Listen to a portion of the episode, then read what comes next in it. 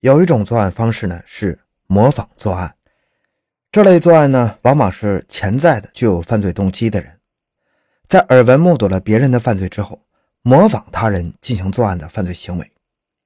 但由于他们在作案手法上有细微的差别，这类作案往往比较拙劣，很快会被警方识破。下面就是一个发生在安徽某市的一个模仿作案。这个案子呢，挺曲折的，也很有代表性。在一九八八年的时候，安徽省某市发生了几起。变态的袭击案件，有数名女孩声称自己在回家的时候，在自己家的楼道里被人袭击了。第一名受害者是个二十岁左右的女性，她说自己在回家的时候，楼道很黑，从楼上走过来一个男人，那个男人与她擦肩而过，她没有看清这个人的脸。突然，那个人从身后用塑料袋套住她的头，把她勒晕之后，对她进行了侮辱。他发现自己的上身被扒光了。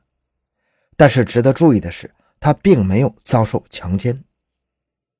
第二起案子，受害者是个十几岁的女孩，她身上的衣服也被扒光了，但是也没有遭受强奸。一般来说，这类案件，当女性被勒晕之后，她会失去反抗能力。在女性完全失去反抗的能力时候，这类案犯一般都会实施强奸。但是这个案犯没有这么做，这是一件很奇怪的事儿。而后，这个罪犯就像受到什么刺激，到了一九九九年的时候，开始加快作案频率，并且从一九九九年一月份开始，他就不只是扒光衣服了，同时也开始有人被强奸了。这就更让人感到奇怪了。起初，警方认为做这个案子的人是个心理变态，他可能是某种性变态，但由于没有性能力，所以才会勒晕被害人，并对被害人进行八一羞辱。警方一直认为他没有实施强奸的能力，但是后来有人被强奸了，能不奇怪吗？这一时间，这个城市人心惶惶啊！所有的女性都担心自己会遇到色魔，即使是日常出门都要有人陪护。警方感到巨大压力，首先从有前科的罪犯入手，开始大量排查这类嫌疑人，但没有符合这种情况的人出现。很多有重大作案嫌疑的人，经过 DNA 比对，都被排除掉了。案件的侦破陷入了僵局，但是作案仍在继续。按照犯罪心理学的理论，如果一个连环案件长期无法侦破，有潜在作案动机的人就会对警方产生蔑视心理，对罪犯产生崇拜的心态，进而他们也会浑水摸鱼，趁机模仿作案。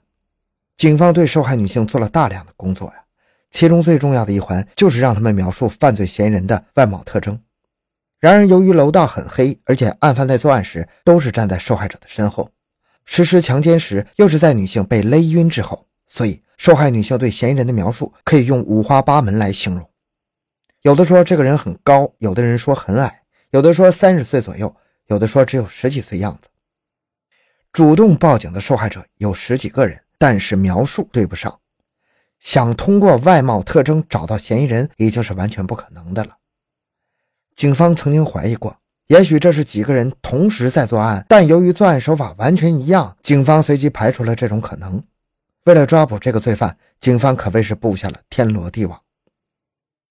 根据犯罪心理学的推定，罪犯前几次作案一般都会选择在居住地附近，因为那里的环境比较熟悉，心理上也比较有安全感。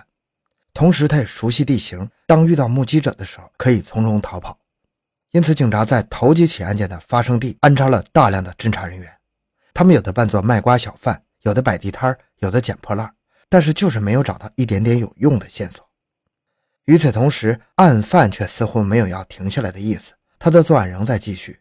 之后又连续发生了多起勒颈强奸案，但是依然没有死人。受害者被勒颈晕倒之后，都自己清醒过来。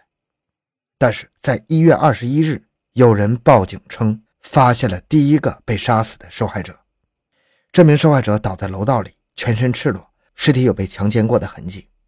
作案时间与以往差不多，都是在晚上八九点钟的时候。这个命案一发生，压力就更大了。警方成立了专案组，使用了大量的刑侦手段，对当时锁定的作案嫌疑人进行 DNA 比对。警方认为，作案者应该是个二十到三十岁的青年。仇视女性，近期有可能遭到了女性的背叛。就这样，警方排查了将近八千个人，但是这种拉网式的排查并没有让他们找到那个恶魔。法医却送来一份令他们感到奇怪的报告：有几名女性受害者，她们体内的精液与之前的受害者的精液不同。这个时候，警察确定了有人模仿案犯作案。由于这个人特征明显，而且在警方的监控范围之内，警方很快就把这个案子给破了。当警方质问他为什么要模仿作案的时候，他竟然说：“我只是想看看警察有没有能力破案。”实际上，这类罪犯的心理是这样的。他们觉得之前有人作案，警察到现在都抓不到人，他也模仿作案，一定能把自己的罪算到别人身上。二来可以通过不同的线索迷惑警方。但是他们没有预料的事情是，由于警方披露的作案情况都是隐藏了部分细节的，所以除非是案犯的亲近人物，就不可能使用完全一致的作案手法。一旦他们有了区别，警方就容易根据他们之间的细微差别找到模仿者。所以，模仿作案者被抓的时间往往比最初的作案者要早。在第一起凶杀案件发生了两个月之后，第二起凶杀案件也出现了。有一名十九岁的大学女生死在了自家的楼道里。女生的同学为了加速警方破案，竟然自己组织了捐款，将钱送给警方，要求他们快速破案。当然，这肯定是不对的，这有点是对警察一种侮辱了。那么几次排查下来，为什么警方迟迟不能捉到凶手呢？难道是警方对犯罪嫌疑人的描述出现了错误吗？咱们回顾一下案情的细节。第一，第一起袭击、第二起袭击都没有强奸，只是对受害者进行了猥亵，直到一月底他才开始强奸。这是为什么？第二，他有着一次性就制服女性的能力，说明他应该很强壮。那为什么如此强壮的人竟然有一次失手的经历？有一个女性在遭到袭击时拼命反击，把他击退了，这又是为什么？第三，他反复使用同一种手法猥亵、强奸妇女，为什么突然改变手法开始杀人了呢？第四，为何在警方全力侦破的情况下，他竟然还敢顶风作案，而不是想办法暂避风头？警方开始反复思索自己遗漏的地方，专案组反复研究案情，把这些疑点综合考虑，最终明白了自己确实是找错了方向。那么什么方向才是正确的呢？又如何才能在正确的方向上快速取得突破呢？这个人有令人惊奇的特征，他的作案现场很凌乱，留下了大量的证据，显然他没有任何反侦查意识。但另一方面，他作案这么多次，却几乎次次得逞，在监密严控的地方频繁作案，却没有被人抓到；在受害者的家门口作案，却有着对被害人的绝对控制。他的作案现场乍看上去极像是没有组织能力的人在作案，但看作案结果却是一个头脑清晰、有着极强作案头脑的人在作案。那么，这种矛盾与冲突到底是什么原因造成的呢？最终，警方经过反复研讨，终于得出一个结论：这个案犯应该不是一个心理成熟的人。他尽管有着强壮的身体、聪明的头脑、敏捷的身手，但是心智还可能处在孩童阶段。换句话说，看作案结果应该是个娴熟的连环杀手，但是看作案过程却是个没长大的连环杀手。他具有连环杀手的一切潜质，唯一的区别就是他没有反侦查能力。于是，警方根据这个分析，重新对周边小区进行排查，终于锁定了几个符合特征的嫌疑人。当警方摸排到一户人家的时候，一个高大的男孩过来打开房门，警察问其家人在哪里，他回答道：“有一个家人生病了。”剩下的去照顾病人了。警察没有在他脸上看出任何破绽，但是他的形象、他的家庭环境符合警方提供的描述。于是专案组偷着取得了他的 DNA 样本，与犯罪现场的精液进行对比，结果发现他就是作案凶手。而当警方逮捕他的时候，他还正在玩游戏机。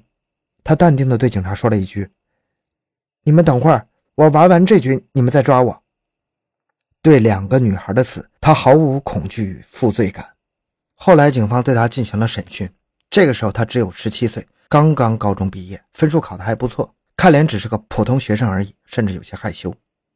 但是他第一次作案的时候，竟然只有十五岁。由于在十五岁的时候，他还并不懂得如何发生性行为，所以只是对女性进行了猥亵。他先是将女受害者勒晕，然后把她衣服扒光，在楼道里进行观看。抚摸、猥亵。直到他十六岁开始看了黄色电影之后，才明白该如何对女性实施强奸。也正是因为如此，他在前几次作案的时候都没有对受害者进行强奸。他供述自己的作案动机时，声明自己没有任何意图，他只想进行强奸，从没想过与警方作对，或者是享受杀人的快感。那么，既然如此，他为什么要顶风作案？后来又为什么改变作案手法，开始杀人呢？他在被捕后供认，从小学的时候，班里有很多同学偷看黄色漫画，他一直想看看女人的生理构造是什么。后来家人生病了，没有空管他，他就趁机去作案，尾随女性到楼道里，把女人勒晕之后，再扒开衣服看女人的身体，再之后就是强奸。那他到底为什么顶风作案，又敢于杀人呢？原因很简单，警察开始把问题想得复杂了。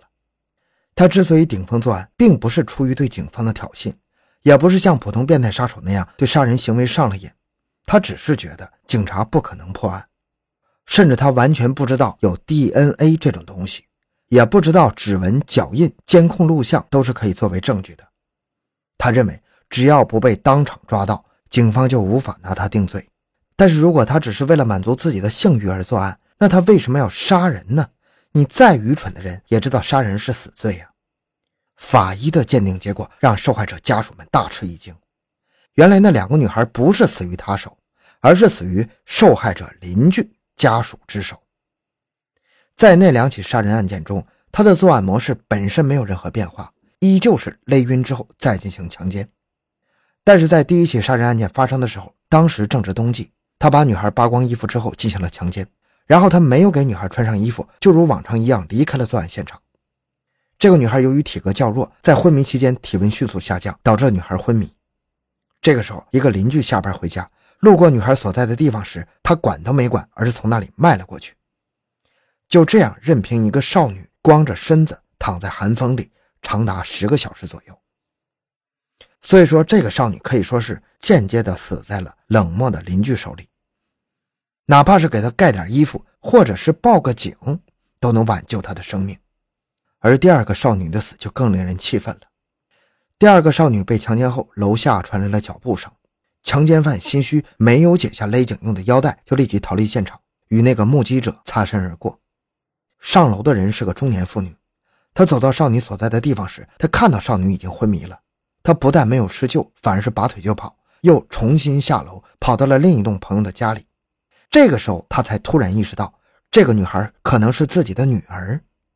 他急忙打电话问老伴女儿有没有回家。在得到否定的回答之后，他说出了楼道里的情况。老伴急忙下楼去看，果然是他家的女儿。这时候再解下腰带，女孩已经没有了呼吸了。